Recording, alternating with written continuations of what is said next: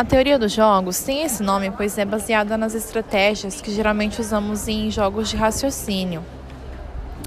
É, porém, essa teoria não está relacionada com apenas com jogos e esportes, mas ela está relacionada com uma interação estratégica entre partes.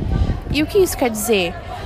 É, quer dizer que os participantes de uma determinada situação ou negociação têm clara noção de que cada atitude que eles tomarem vai afetar o outro, assim como as ações e escolhas da outra parte vai afetar a ele.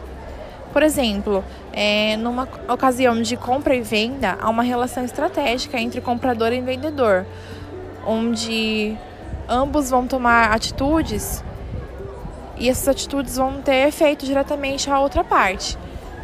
Se um vendedor abaixa ou sobe o preço de um produto, vai influenciar diretamente na decisão do comprador de comprar ou não esse produto.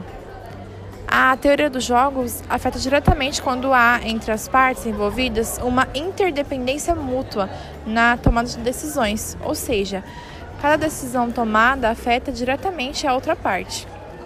E na economia, é, a teoria dos jogos é utilizada para examinar a concorrência e a cooperação dentro de diversos mercados, desde pequenos grupos de empresas até relações internacionais.